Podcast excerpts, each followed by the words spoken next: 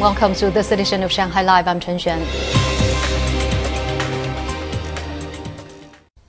Now, a Japanese animated sports movie, the first Slam Dunk, has grossed around 114 million yuan at the box office and attracted an audience of 2.91 million on its first opening day yesterday, breaking the record for a single day attendance and opening day for an animated movie in China. The movie adapted from the classic 1990s Japanese manga series Slam Dunk created by Takehiko Inoue has evoked a strong sense of nostalgia from Chinese fans born in the 1980s and 90s. The series depicts the personal growth of several high school basketball players. On opening day in Shanghai, many fans showed up in advance wearing customized uniforms, masks, and rode scooters that appear in the manga series. At the end of the film, the audience sang the ending song together in a lively carnival-like atmosphere. Film industry insiders predict that the film could bring in over 1 billion yuan in China. The modernization and improved market access to China's capital markets often involves plenty of buzzwords, jargon, and industry speak. One buzzword that's received a surplus of airtime is registration-based IPO system after China rolled one out nationwide. Our business and financial markets reporter Timothy Pope explains what it is and why it's a milestone.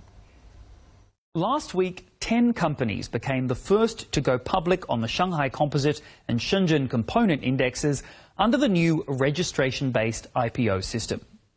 The registration system involves companies signing up and submitting documents to the stock exchange. If everything is in order, they can list.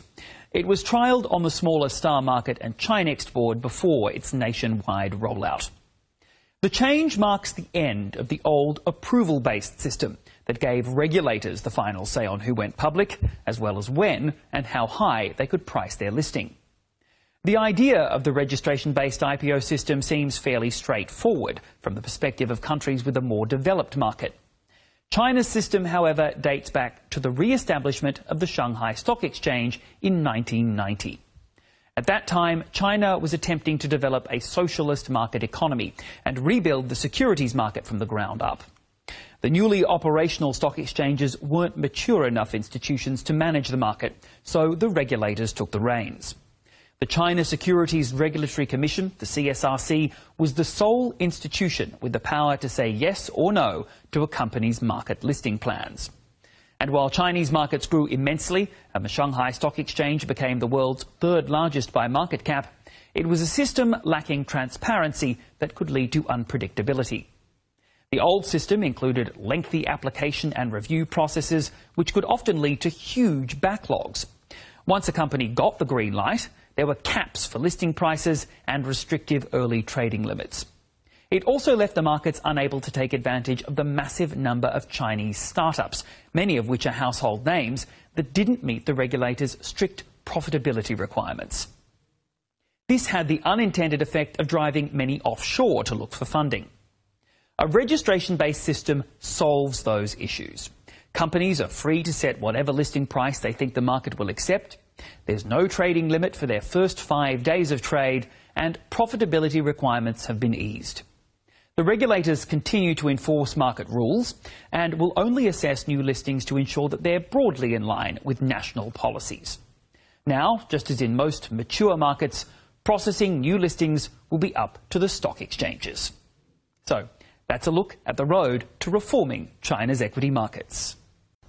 The National Administration of Disease Control and Prevention said there are still few COVID-19 Omicron subvariant XBB116 infections on the Chinese mainland. XBB116 or Arcturus was first detected in January and it was classified last month as a variant worthy of monitoring by the World Health Organization. As of Tuesday, at least 33 countries and regions had reported more than 3,600 total infections, with 60% of them logged in India. Indian media outlets reported the new strain will trigger itchy and red eyes, especially among children. They added people may not realize it's COVID because red and itchy eyes are also symptoms of conjunctivitis.